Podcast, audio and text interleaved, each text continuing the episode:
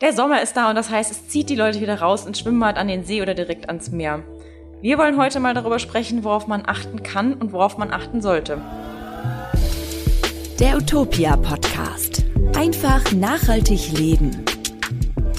Hi, ich bin Frenzi. Ihr hört den Utopia Podcast und heute geht's ans und ins Wasser. Die Badesaison ist ja quasi mit dem ersten Sommertag schon eröffnet und wir wollen heute mal darüber sprechen, was man falsch und vor allem, was man richtig machen kann. Weil man ja auch erstmal zum Wasser hinkommen muss, klären wir am Ende gleich noch die Frage, was eigentlich das beste Verkehrsmittel zum Reisen ist.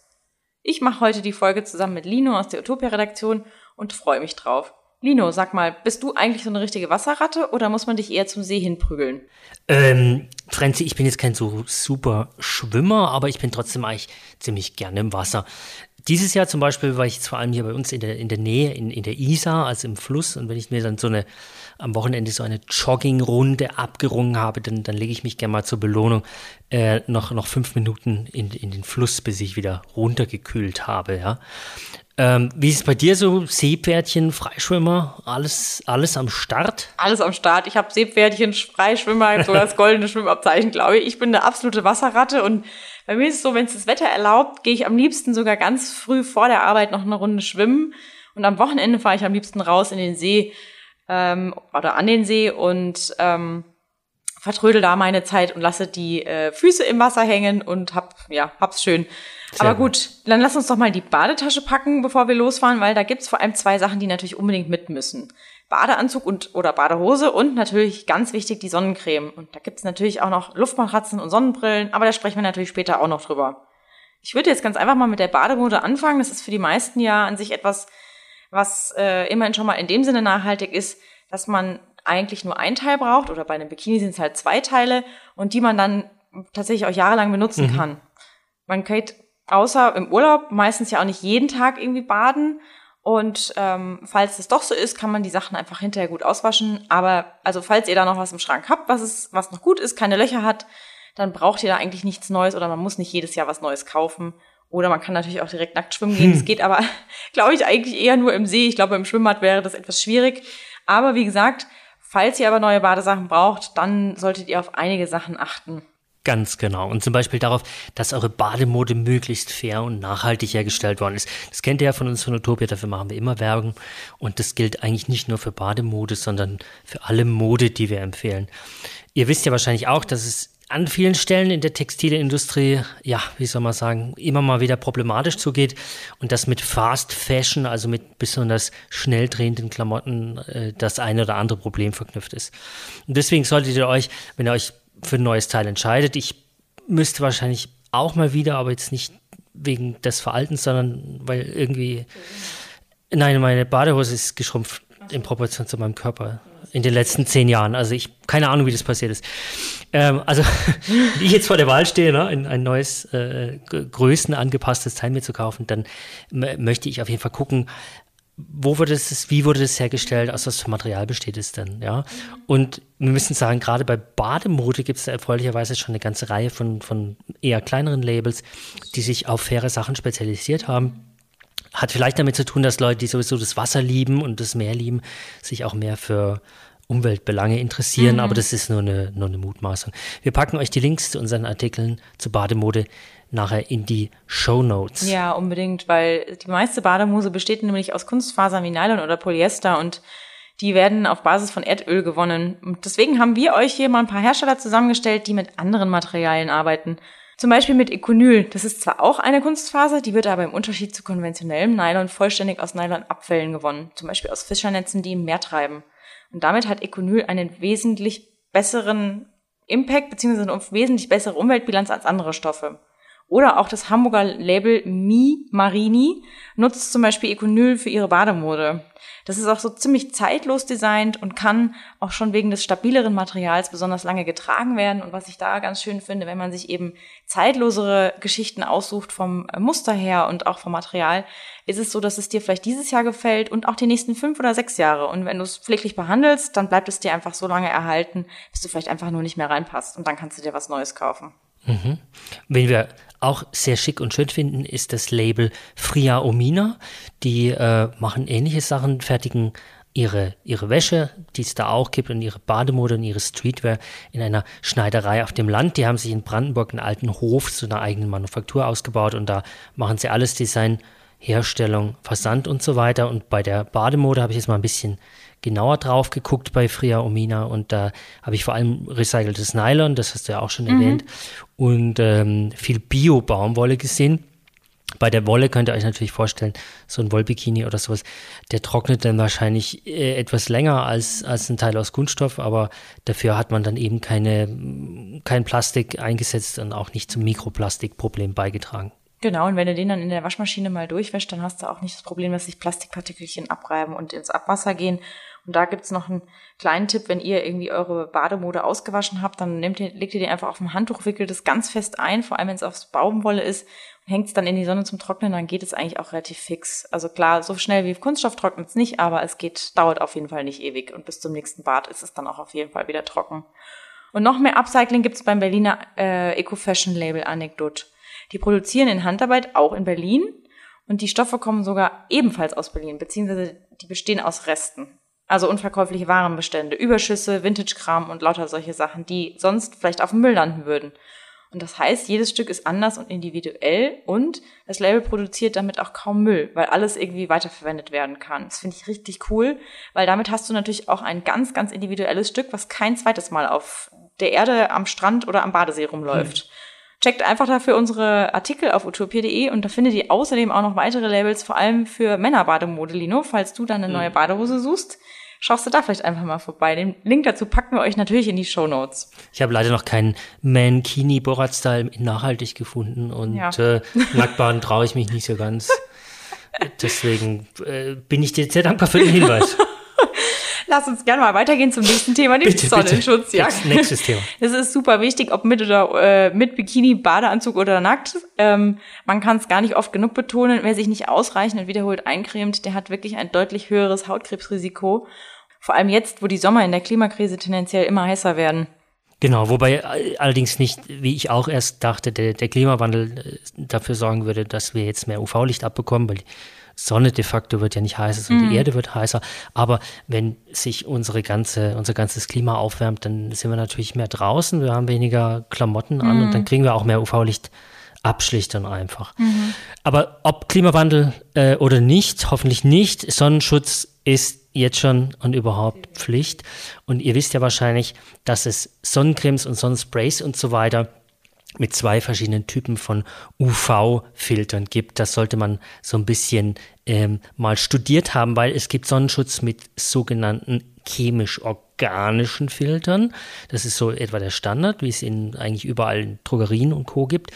Ähm, zieht schnell ein, wirkt in der Regel auch gut. Um, das Problem ist, und da mm, sind wir durch Tests auch immer wieder darauf aufmerksam geworden, dass einige von diesen chemisch-organischen Filtern eben im Verdacht stehen, im Körper wie ein Hormon zu wirken und das ist nicht beabsichtigt. Ähm, heißt aber nicht, dass die alle Pfui sind, sondern heißt einfach nur, äh, man sollte dieses Hintergrundwissen haben und vielleicht sich mal einen Test anschauen und gucken, was man sich da auf die Haut schmiert. Dann gibt es dagegen noch zertifizierte Naturkosmetik. Die benutzt normalerweise nicht diese chemischen Filter, sondern sogenannte mineralische Filter und die wirken äh, ein bisschen oberflächlicher als die chemischen, weil die die UV-Strahlung nicht absorbieren, sondern auch unter anderem auch wieder zurückreflektieren wie so kleine Spiegelchen. Ähm, Ökotest denen wir ja eigentlich immer vertrauen in ihren Einschätzungen, die raten eher zu solchen mineralischen Filtern.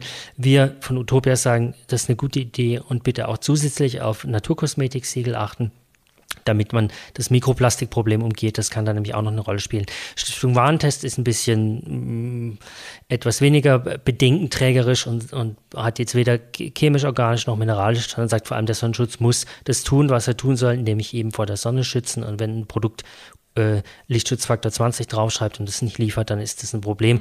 Und das ist natürlich eine Haltung, der wir uns auch anschließen. Deswegen, ja, auf jeden Fall einschmieren, erstmal egal womit. Und wenn ihr, hm, sagen wir mal, ein bisschen vorsichtiger, ein bisschen umweltfreundlicher sein wollt, dann eben mineralische Filter. Genau. Und wenn ihr da tiefer einsteigen wollt, haben Lino und ich letztes Jahr ähm, auch eine Folge gemacht über den besten Sonnenschutz. Da findet ihr ähm, im Podcast-Archiv die Folge 15.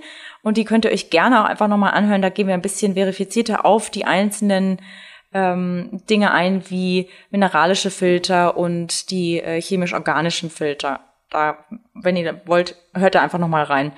Ähm, wobei man auch sagen muss, dass die Cremes, und da meine ich jetzt äh, vor allem die Minerale mit den mineralischen Filtern, in den letzten Jahren schon viel besser geworden sind. Wenn ich mich dran erinnere, wie das ganz am Anfang war, da hat man wirklich weiße Arme gehabt, wenn man sich eingecremt hat. Und mhm. heute riechen sie, finde ich, äh, wesentlich besser als früher und sind wesentlich äh, einsatzkompatibler und auch Kinder sind damit problemloser einzucremen. Also von daher wir haben uns aber auch mal die Mühe gemacht und alle möglichen Tests äh, durchgeschaut und auch selbst probiert ähm, und können dieses Jahr zum Beispiel folgende Sonnenmilch empfehlen.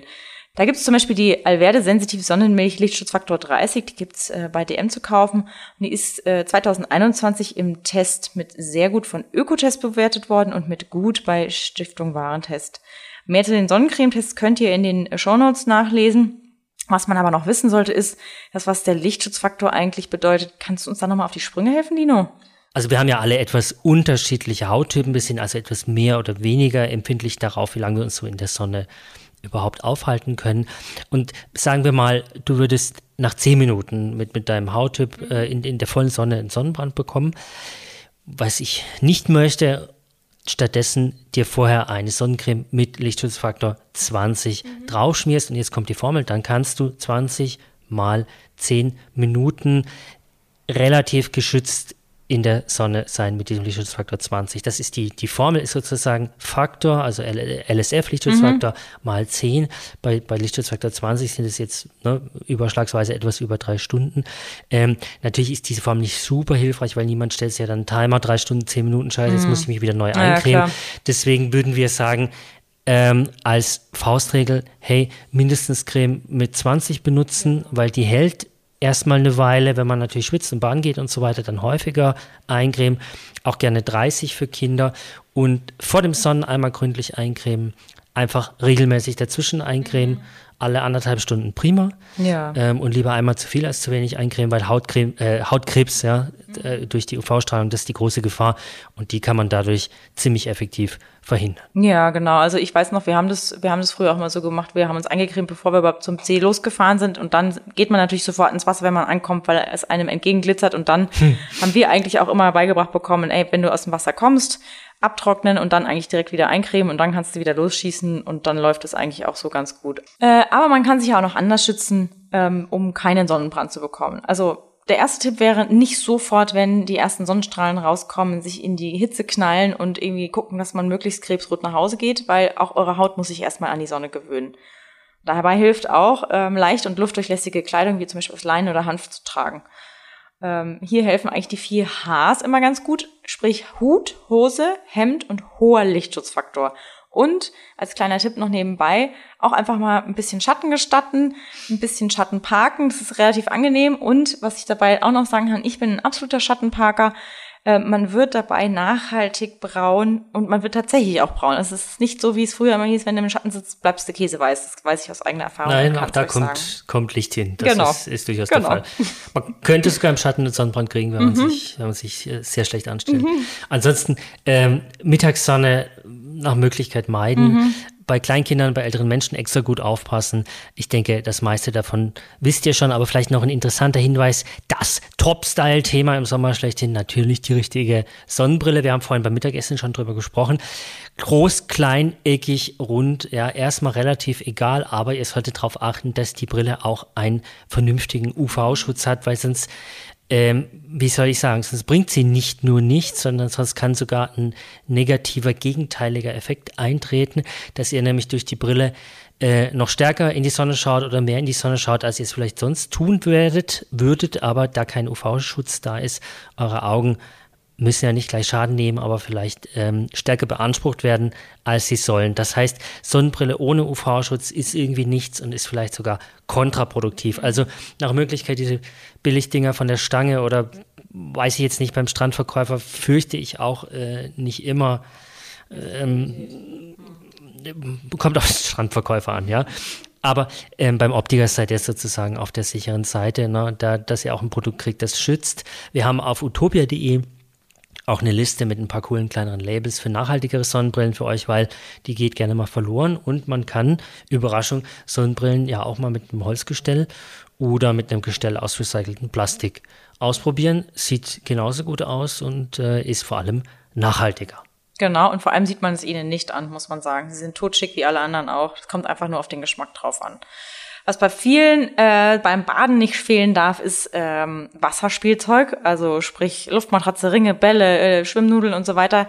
Hier ist es so, dass wir nachgeschaut haben und es gibt wirklich kaum nachhaltige Alternativen.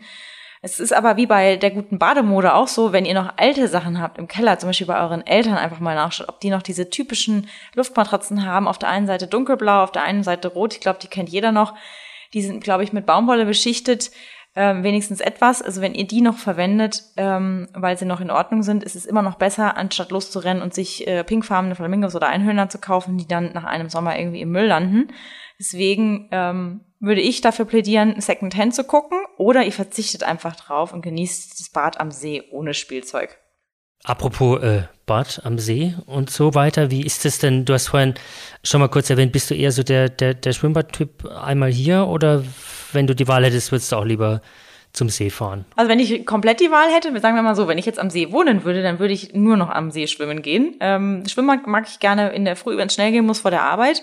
Aber in, äh, an den Wochenenden fahre ich am liebsten an den See, weil ich finde, das Wasser fühlt sich auf der Haut weicher an und ich bin auch so jemand, ich mag einfach auch, die, das ist so was Persönliches, ich mag den Chlorgeruch auf meiner Haut nach dem Schwimmbad einfach mhm. nicht so gern. Das ist gut nachvollziehbar, ähm, wobei meines Wissens ohne Chlor äh, dann das Schwimmbad auch keine gute Idee wäre. Mhm. Umgekehrt haben die sehen es auch mit uns Menschen oft nicht so ganz leicht, wenn wir da massenweise drüber äh, hinterherfallen. Mhm. Es gibt aber glücklicherweise so, so, so ein etwas technische, ein technischer Ausdruck, die sogenannte EU-Wasserrahmenrichtlinie, ja, und die überprüft was, dass sie einen guten ökologischen Zustand von so einem See nennt. Und der ist natürlich dann erreicht, wenn es dem ganzen Lebewesen, ja, der, der, der Gewässerflora, den Fischlein, den, den kleinen tierischen Organismen, ähm, gut geht oder wenn sie mindestens mit gut bewertet werden nach dieser Wasserrahmenrichtlinie. Und außerdem dürfen bestimmte Schadstoffgehalte in den Gewässern ähm, nicht zu hoch sein, damit äh, quasi noch grünes Licht gegeben werden kann. Ähm, wenn man da jetzt drauf schaut, wie ist denn dieser, dieser sogenannte ökologische Zustand, dann ähm, haben wir die, die letzte Erhebung, die liefert 2016 nur ein bisschen unter einem Viertel von, von den natürlichen Seen in Deutschland. Also es gibt ja natürlich auch noch künstliche Seen. Mhm ähm, ein gut oder ein sehr gut erhalten. Das heißt, dass drei Viertel ähm, ökologisch eigentlich verbesserungsbedürftig sind. Ja. Ähm, der Grund ist vor allem, dass zu viele Nährstoffe aus der Landwirtschaft im Wasser landen, also zu viel Dünger, äh, so wie, wie Phosphor oder Nitrate, die, die werden dann sozusagen eingetragen, eingespült und das schadet den, den Lebewesen. Da müssen wir als Gesamtgesellschaft ähm, uns noch ja, ein bisschen bessere Maßnahmen treffen, um unsere Seen zu schützen. Mhm. Also ihr könnt ja mal online schauen, wie es so um eure äh, Lieblingsseen bestellt ist. Es gibt aber, glaube ich, auch die Möglichkeit bei den Seen, wenn sie irgendwie von einem Betreiber betreut werden, nachzufragen, wie es mit der Wasserqualität äh, bestellt ist, würde ich einfach anrufen. Wenn ihr ähm, an den See fahren wollt, ähm, solltet ihr auf jeden Fall noch auf die Zekarien achten. Das sind im Wasser lebende Larven des Saugwurms und die können zu Ausschlägen und Juckreiz führen. Das ist jetzt nicht, äh, also das ist jetzt nicht gefährlich, aber es ist halt unangenehm. Und was ihr ganz einfach tun könnt, um es zu vermeiden, ist einfach online nachschauen, ob es eine Warnung für das Gewässer gibt, zu dem ihr hin wollt. Zweitens nicht zu lange im Uferbereich bleiben, weil sich ähm, die Zerkarien vor allem dort treffen und nach dem Baden ganz wichtig einfach ordentlich abtrocknen. Aber ich glaube schon, wenn ihr online nachschaut und euch erkundigt, könnt ihr da schon relativ gut ausschließen, dass die eben dort gar nicht vorhanden sind. Ja, die Zerkarien machen eben auch gerne Badeferien. Ja. Gut, und das war es jetzt auch schon fast von unserer kleinen äh, Baderundreise. Ja, ähm, vielleicht sollten wir am Ende noch sagen, so sorgfältig, wie wir vorhin unsere Tasche gepackt haben. Jetzt gemeinsam sollten wir natürlich auch wieder sorgfältig einpacken, mhm. wenn wir abreisen. Ihr seid HörerInnen des Utopia Podcasts. Für euch versteht sich das selber. Aber nur noch mal für alle kein Müll am See lassen. Dann freut sich auch die Natur und natürlich die oder der Nächste, der dann hinter euch gerne schwimmen möchte. Genau. Und das war's dann auch schon fast wieder mit der heutigen Folge. Doch bevor wir uns verabschieden, kommt hier noch die Antwort auf die Frage am Anfang der Folge. Und zwar, welches Verkehrsmittel ist zum Reisen das Beste? Und hier gilt, ob für den Badesee in deiner Nähe, einen Wochenendtrip in eine andere Stadt oder den Urlaub im Süden, öffentliche Verkehrsmittel bieten dir den nachhaltigsten Weg, um umweltfreundlich an dein Ziel zu gelangen. Ähm, Fliegen solltest du möglichst vermeiden, denn der Ausstoß von Treibhausgasen ist ganz schön ordentlich und schon eine, eine einzige Flugreise kann mehr CO2 produzieren, als man uns im ganzen Jahr hinterlässt. Das finde ich schon ziemlich krass, wenn man sich das mal überlegt. Und hm, Beispielsweise sollte man sich mal äh, ja, veranschaulichen, eine Flugreise von München nach Athen hat laut Atmosphäre rund 570 Kilogramm CO2 im Gepäck. Das ist bereits etwa ein Viertel des klimaverträglichen CO2-Jahresbudgets eines Menschen. Das heißt, wenn du diesen einen Flug, also eine Flugreise von München nach Athen machst, dann hast du eigentlich schon die Hälfte deiner ja, deines, deines Kontos aufgebraucht, was natürlich irgendwie nicht so toll ist. Und fährst du aber hingegen mit Bus oder Bahn, kommt das Klima deutlich besser weg. Im Schnitt sind es pro gefahrenem Kilometer 29 bzw. 32 Gramm Treibhausgas, die ausgestoßen werden, wenn man den Reisebus oder die Bahn im Fernverkehr nutzt, sagt das Umweltbundesamt. Und wenn man das nochmal zusammenfasst, dann sind unsere Zahlen, die wir kennen für Fernreisen, gilt überraschenderweise, dass der Fernlinienbus sogar knapp allerdings das ökologischste Verkehrsmittel ist. Natürlich hängt es davon ab, wie ist er ausgelastet, wie weit mhm. fährt er und so weiter, aber durchaus auch mal Flixbus, die sind nicht ganz zu Unrecht grün mhm. ja, in ihrem ganzen Branding. Es gibt auch noch andere Anbieter, aber damit macht ihr für die Umwelt, trefft ihr auch eine gute Entscheidung. Ähm, der Unterschied zur Bahn ist aber gering, also die beiden stehen sozusagen ganz oben. Deswegen für längere Strecken aus Sicht des Klimaschutzes Fernbus oder Bahn. Und das Auto, das habt ihr euch sicher schon gedacht und ist auch bekannt im Vergleich, dass deutlich schlechtere Verkehrsmittel, die CO2-Emissionen sind, etwa um den Faktor 5 höher. Natürlich ist es da auch wichtig, was für ein Auto fahre ich, wie viele Leute sitzen drin, wie weit fahre ich, was tanke ich und so weiter. Ähm, Elektroauto wieder eine andere Kiste. Ähm, aber um die Sache auch irgendwie einfach und verständlich zu machen, eben mal oben Fernbus, Bahn, dann Auto und ganz unten ähm, Überraschung. Das Flugzeug etwa der Faktor 8 im Vergleich zu den anderen und da kommen noch Stickoxide und Feinstaub zu den Klimagasen hinzu, die zusätzlich die Luft verpesten. Genau, und falls sich es für deinen Urlaub überhaupt nicht vermeiden lässt, in den Flieger zu steigen, kannst du das aber über die Kompensation der CO2-Emissionen ausgleichen, immerhin. Und zwar ist es so, dass verschiedene Klimainitiativen ausrechnen, wie viel CO2 der betreffende Flug verursacht und äh, erlauben es, die klimaschädlichen Emissionen durch eine Geldspende zum Beispiel in Klimaschutzprojekte zu kompensieren bzw. auszugleichen. Der Ausgleich ist zwar umstritten, aber es ist immer noch definitiv besser, etwas zu tun, was einen kleinen Impact hat, als einfach gar nichts zu machen und zu sagen, ja, dann fliege ich halt. Und kleine Ergänzung, wir hatten eine tolle Folge hier zu Baumspendeprojekten, mhm. weil das häufig gemacht wird. Also mhm. Also auch da gerne nochmal nachhören. Die Kollegin Kathi hat da aufgearbeitet, wie sinnvoll sind eigentlich Baumspendenprojekte und das kann euch auch helfen, rauszufinden, ob ihr so eine Klimaschutzspende machen wollt oder eben nicht. Mhm. Am Ende muss natürlich jeder für sich selber entscheiden, was für ihn am besten passt. Doch wenn das Ziel zu weit weg ist für den öffentlichen Nahverkehr und auch das Fahrrad keine Option darstellt, gibt es immer noch die Möglichkeit, ein klein wenig mehr Zeit einzuplanen.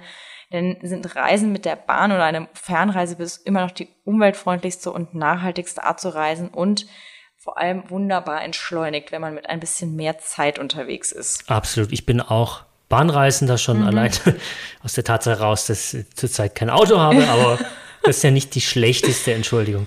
Ja, ihr Lieben, das war's für heute von uns. Wir wünschen euch noch einen tollen und hoffentlich erholsamen und Corona weitgehend Corona-freien Sommer. Äh, schickt uns wie immer, wenn ihr Vorschläge für tolle Themen habt oder Feedback, heul heul oder toll toll an redaktion at utopia.de mit dem Betreff Podcast. Ihr dürft auch gerne in der App eurer Wahl uns Sternchen und Bewertungen geben. Auch da erreicht uns Feedback. Und ähm, in diesem Sinne, liebe Franzi, vielen Dank fürs Einladen. Sehr gern. Liebe ZuhörerInnen, bis zum nächsten Mal im Utopia Podcast. Macht's gut. Der Utopia Podcast. Einfach nachhaltig leben.